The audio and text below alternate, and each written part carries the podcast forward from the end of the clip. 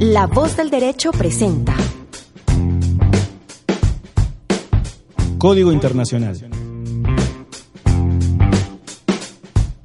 Conducción, Pablo Uncos. Operación técnica, Luis Daza.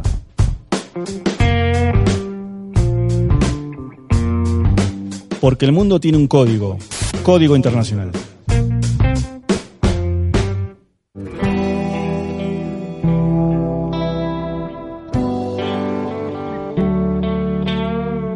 Bienvenidas y bienvenidos. Mi nombre es Pablo Uncos y esto es Código Internacional.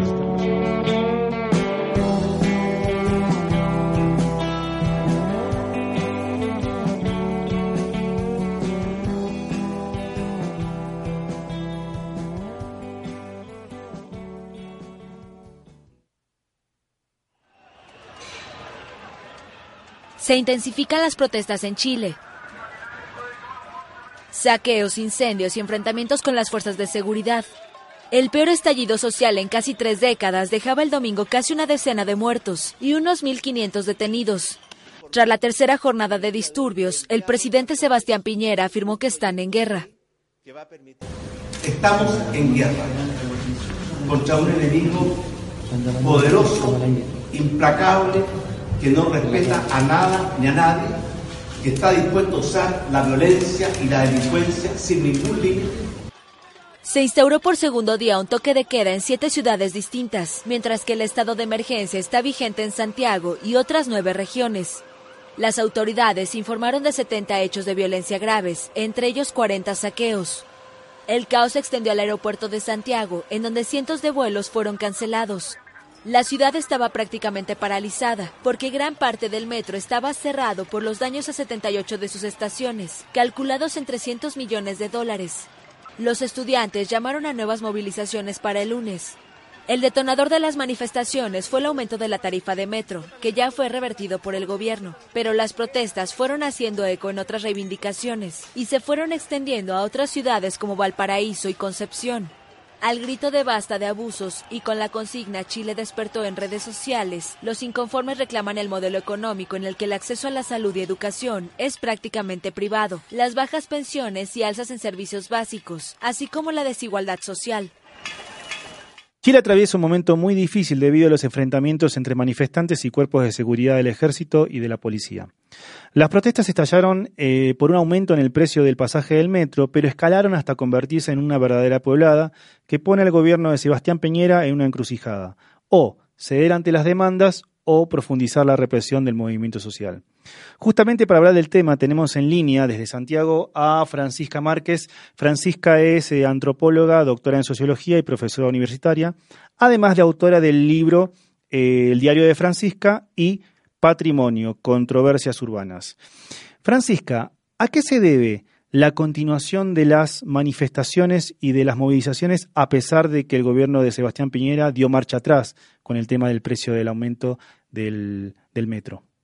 Bueno, hay que decir que esto comenzó el lunes 14 de octubre, estamos a martes 22, es decir, llevamos una semana. Eh, la, subida se realizó unos días antes, pero las protestas comenzaron inmediatamente por parte de eh, escolares, ¿ah? estudiantes de segundo, de, sí, de, 18, 16 años, como siempre, ¿no? Ya llevamos una buena tradición de que son los estudiantes de secundaria quienes inician. Pero comenzó esto casi como un juego. Y es interesante porque comenzó en el Instituto Nacional, es decir, como un instituto bastante eh, icónico de, este país, donde es el primer gran instituto de la nación. Y ellos comienzan a evadir, casi eh, en, como juego todo el metro, eh, entran unas grandes masas de estudiantes, saltan y esto empieza a tomar fuerza. De pronto comienzan a sumarse los adultos, entre ellos yo me sumé también un día que ellos me invitaron a entrar y comenzó a tomar un cierto vuelo, en primero como apoyándolos a ellos, porque ellos en realidad no sufrieron directamente el alza, fueron los adultos, nosotros, sus padres, que tenían que empezar a pagar más, 30 pesos. Pero la verdad es que esa es la punta del iceberg. Eso lo, hay un acuerdo en eso. ¿Me escuchas, cierto? Sí, sí. Hay un cierto acuerdo respecto a que esto es la, es la punta del iceberg, que de ninguna manera son eh, es la evasión misma, sino que, que más bien lo que venía era un descontento previo. Había que ubicar, yo diría, el descontento el año 2006. Eh, el 2006 es el primer gran, la primera gran rebelión de eh, los pingüinos, los llamados pingüinos, nuevamente los estudiantes secundarios, exigiendo educación gratuita. Eh, es interesante porque estos estudiantes en realidad no alcanzan completamente a percibir la euforia del inicio de la democracia. Y cuando uno mira lo que tiene aquí afuera en este momento, que está aquí Plaza Italia, ¿cierto? se da cuenta que son estudiantes que tienen no más de 19 años. Eh, por tanto, son estudiantes que a partir del año, nacen del 97 en adelante, no alcanzaron a comprender perfectamente de qué se trataba, ¿no? esta euforia de los post 17 años de dictadura. Por lo tanto, nos cobran, eh, le cobran al modelo una mayor igualdad. Entonces hay que rastrear bastante más atrás. Eh, todo lo que, todos, hay bastante acuerdo en la derecha y en la izquierda de que esto es la punta del iceberg en el sentido de que por una parte se le está cobrando al sistema la mercantilización de todos los aspectos de la vida, que eso creo que es clave. ¿no? En Chile no se puede hacer nada si no se paga. Segundo, se nos está cobrando también la arbitrariedad con la cual unos pagan y otros no pagan. Tenemos un listado larguísimo de corrupción, de estafas empresariales que hoy día no están pagando con cárcel, en cambio los pobres sí están pagando con cárcel. Me parece interesante también decir que eh, aquí no es que haya nostalgia ¿no? Eh, a la vuelta de un sistema eh, socialista, por ejemplo. Eh, es bastante más complejo. Yo ayer caminaba por aquí, por Plaza Italia, donde es la gran manifestación juvenil, y me llamó la atención de que no hay banderas de partido, por ejemplo. No hay ninguna sola bandera. A lo más lo que tú encuentras son pañoletas que tienen luchas contra por el medio ambiente, luchas contra el aborto, luchas feministas de género, luchas por la igualdad, la canción que está de fondo en este momento es El derecho a vivir en paz de Víctor Jara. Eso sirvió anoche también. ¿ah? Pero la, figura de Víctor Jara, claro, es una, figura emblemática, un mártir de la, dictadura, pero no estamos para nada seguros que eh, hoy día los jóvenes se compren la figura de Víctor Jara con todo lo que efectivamente él simbolizó ¿ah? en el periodo de la Unidad Popular sino que más bien eh, es el lema, ¿cierto?, por una parte del héroe, pero también de la igualdad, por sobre todo. Pero no es una igualdad partidaria, ni con el Partido Comunista, ni con el Partido Socialista, ni con las nuevas, los nuevos partidos más jóvenes que hoy día como Revolución Democrática. Eh, la diversidad es absoluta. Ayer pregunté sistemáticamente la edad a estos jóvenes eh, y te podría decir que en términos generales entre 19 y 27 años, 28 años como máximo. Eh, ese es el rango etario y no están adscritos a partido. Incluso cuando les pregunté más en detalle me dijeron, ojo que nosotros no somos millennials. Es un punto importante. No se compra en el mercado, pero tampoco se compran eh, las posturas eh, de izquierda que aquí también han tratado de alguna manera de cooptar ¿no? esta, esta revolución que estamos viendo en las calles. Francisca, vos eh, rastreás el origen de este descontento en los años anteriores. Eh, ¿Por qué crees que el estallido se produjo precisamente ahora en el gobierno de Sebastián Piñera? Porque ahora es una muy buena pregunta. Eh, muchos han dicho hoy día, esto no debió haber estallado antes. Efectivamente empezó a estallar en 2006, pero con medidas puntuales se pensó que de alguna manera se retenía el malestar social que ahí había, que se, estaba, se ha estado incubando, como como el huevo de la serpiente, ¿no? Con esa famosa eh, película de Herzog. Eh, yo, mi hipótesis es que hoy día estalla en parte porque tenemos una generación que es una generación muy globalizada, está muy conectada a las redes, todas estas marchas se hacen eh, también en función de sus propias redes, pero también porque es una, es una generación que está muy atenta no solamente a lo que está pasando en Chile, sino que también se inspira de otras experiencias, como por ejemplo la ecuatoriana, que ciertamente no es casualidad que haya coincidido una semana después del estallido, y que ve que a través de la movilización en la calle, eh, de poner el cuerpo, como yo diría Judith Butler, se, se tienen logros, se consiguen cosas, se consigue doblar la mano. Eh, lo que tenemos acá es incluso una, yo diría, una, son expresiones bastante festivas, performáticas, si se quiere, más que propiamente discursivas, ideológicas. Pienso también que estalló ahora porque descuidamos como cultura y como sociedad de tener válvulas de escape y de conversación. Esta es una sociedad que no dialoga, que le tiene mucho miedo a los espacios de conversación. Basta cruzar la frontera Argentina, por ejemplo, y darse cuenta que el nivel de disputa que el 24 de marzo que ustedes tienen, que salen todos a la calle, eso no existe en Chile. no tenemos válvulas de expresión eh, asentadas. Tenemos más bien un gran miedo. Hay un trauma social de los 17 años y estos jóvenes nos están arrostrando. Eh, y por tanto a mí no me parece extraño que explote ahora. Hubo una contención permanente. Se pensó que la educación gratuita, efectivamente se ha avanzado en la gratuidad, iba a permitir eh, también aminorar, aplacar este descontento de los jóvenes. Pero tú sabes que más educación es mayor ejercicio reflexivo. Entonces, no es extraño que justamente a estos jóvenes, que son en todos primera generación de profesionales, hay un 70% hoy día de la matrícula universitaria que son primera generación, es decir, sus padres y sus abuelos habían pasado por la universidad. Y eso significa también la posibilidad de empezar a mirar un poco más, que se te amplíe el abanico de posibilidades, que el campo de lo posible sea más ancho, que conozcas la desigualdad más profundamente y reflexivamente. Entonces, si se pensó que ampliar la educación a la gratuidad iba a ser para tenerlos contentos, no, nos equivocamos. Pero yo nunca lo pensé, ¿no? Porque es un ejercicio de información y de ejercicio reflexivo. Las imágenes que nos llegan de a través de los medios de comunicación nos muestran unos duros enfrentamientos entre los manifestantes y el cuerpo de carabineros. Em, ¿Qué reflexión podrías hacer acerca de desempeño de las fuerzas de seguridad en estas manifestaciones?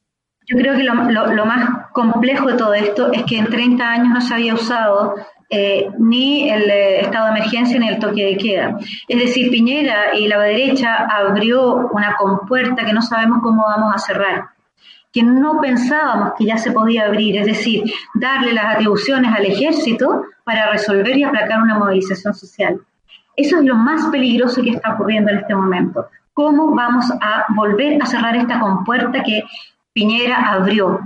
¿Hacía cuánto tiempo que las Fuerzas Armadas no, no participaban en temas de seguridad interna? 30 años, no teníamos memoria en la democracia. No, no, no, se hizo ni para el 2006 ni para el 2010, que fue para el 2010 con el terremoto, hubo muchos saqueos, pero ahí la Fuerza, eh, la Fuerza Armada eh, participó en, en, términos de que ayudó, contribuyó a limitar esos saqueos, pero fue una cosa muy potente, muy puntual de una noche en Concepción, pero no a nivel de país a nivel de regiones. Entonces, ahora, aún así, eh, está ocurriendo algo muy similar a lo que ocurrió en el 73. Están tirando a la calle a los jóvenes. Son, si tú los miras aquí, no tienen más de 19, 20 años los jóvenes que están ahí con sus fusiles. Lo que es una ventaja y también es una desventaja. Son jóvenes que han sido formados en democracia. Por tanto, eh, el discurso, ¿no? ¿no? ha habido aparentemente una preparación ¿no? en términos de lo que sí tenían los jóvenes para el 73 pero están muy asustados. Yo ayer vi cómo los encerraban otros jóvenes a ellos. Hemos visto eh, jóvenes militares con lágrimas en los ojos y llorando. Hemos visto también carabineros. Es decir, ellos también son del pueblo y también tienen una memoria que los ayuda también a limitar el nivel de violencia. Ahora, lo más complejo es que eh, Sebastián Piñera no ha dejado de tener un discurso que no es que un discurso muy complejo porque solo alude al vandalismo y lo que está tratando de hacer es de convencernos que si el ejército no está ahí. Todos aquí vamos a ser incendiados, saqueados y muertos y violados, etcétera. De alguna manera es una pelea que está dando para eh, no perder en la cabeza, ¿no? sino que más bien convencernos de que lo que se, que se, requiere esta seguridad. Su discurso no es un discurso político, de cohesión, de consenso, nunca ha profundizado, ni siquiera por último hubiera profundizado en la, en la piedra, ¿no? en el punto, la punta del iceberg, que hubiese profundizado en por qué el tema del transporte fue lo que gatilló. Eh, es de, una, de un discurso básico maniqueo absolutamente centrado siempre en los mismos términos.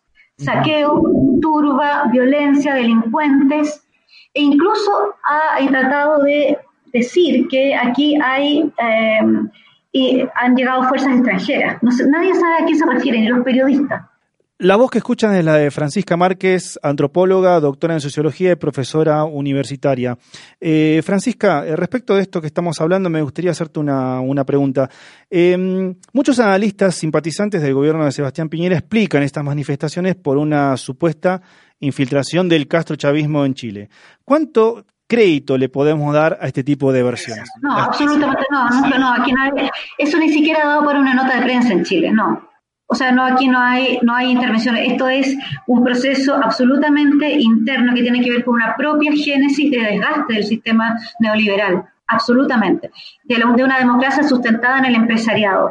Tenemos miles de ejemplos de impunidad empresarial, eh, te los podría nombrar, pero partiendo por el hijo de la presidenta Bachelet, el famoso caso Cabal. Eh, hay un estudio que seguramente lo, lo, lo pudiste eh, lo pudiste ver de, Javier Ruiz que demuestra que con los miles de millones ¿cierto? que la élite empresarial ¿cierto? ha dejado de entregar al Estado, ¿cierto? se podrían haber construido miles de escuelas, se podría haber resuelto el tema del transporte, ciento veintitantas mil viviendas sociales, es decir, los casi los cinco mil millones de dólares que en estos años de democracia el empresariado ha dejado de entregar al Estado, de pagar al Estado como tributo, como impuestos, como impuestos, eh, eh, son los que nos han empobrecido y han ahondado nuestra desigualdad. Eh, tan serio es el estudio de Javier Ruiz que fue censurado en TVN. estaba invitado y rápidamente se lo paró. Entonces, me parece que mayor educación, mayor juventud ha permitido también mayor claridad respecto a lo que está ocurriendo con la clase empresarial con el robo a destajo. Piensa que uno de los casos más emblemáticos, que fue el caso Penta, hoy día no siquiera tuvieron un día de cárcel, se les dio una sanción equivalente a una multa que es la mitad de lo que robaron y además unas clases de ética en la universidad más elitista de Chile. O sea, clases de ética, ¿de qué estamos hablando, no? Entonces tenemos muchísimos ejemplos de ese tipo, la polución de los confort, o sea, de lo papel higiénico, que es algo básico, ¿no? Durante 10 años se coludieron las empresas, las farmacias, eh, los pollos, algo que se consume, ¿cierto? El, ave, ¿no? Absolutamente en todos los hogares. Entonces, la cantidad de ejemplos que tenemos... es como una acumulación de hechos que, genera un estallido social, ¿no? absolutamente, o sea, esto se fue gestando lentamente y hoy día tenemos jóvenes más cultos con, sin miedo a las Fuerzas Armadas, porque se lo enrostran en la cara, que se vayan a sus casas, lo que también es bastante temerario para las generaciones que vivimos la experiencia de ser reprimidos por el ejército, ¿no? Pero eh, lo que no sabemos ahora, ni el gobierno, ni las Fuerzas Armadas, ni la academia que estamos siguiendo de cerca, es cómo va a terminar esto. Porque esto ha sido como un reguero de pólvora. Están todas las ciudades y las plazas de este país ocupadas por jóvenes eh, protestando. Eh, en sus bicicletas, con sus perros, además, en, un estilo muy festivo, pero no cede.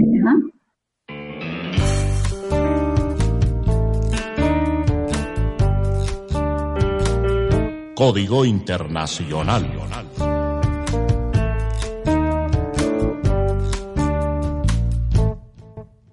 Bueno, en el programa de hoy estuvimos conversando sobre la crisis en Chile. Para ello tuvimos eh, la comunicación desde Santiago con la profesora Francisca Márquez, que es antropóloga, doctora en sociología y profesora universitaria.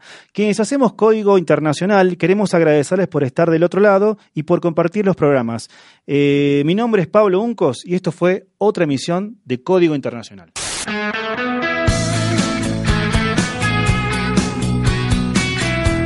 Esto fue otra emisión de Código Internacional. Condujo Pablo Uncos.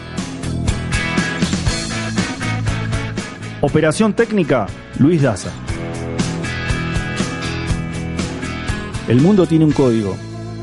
Código Internacional.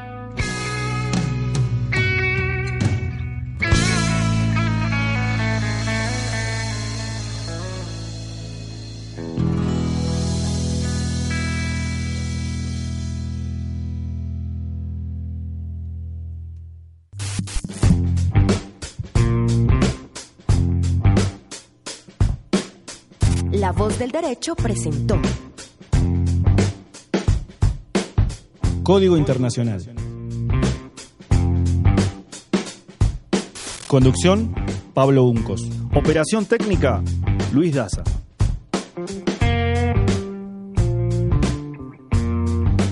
Porque el mundo tiene un código, código internacional.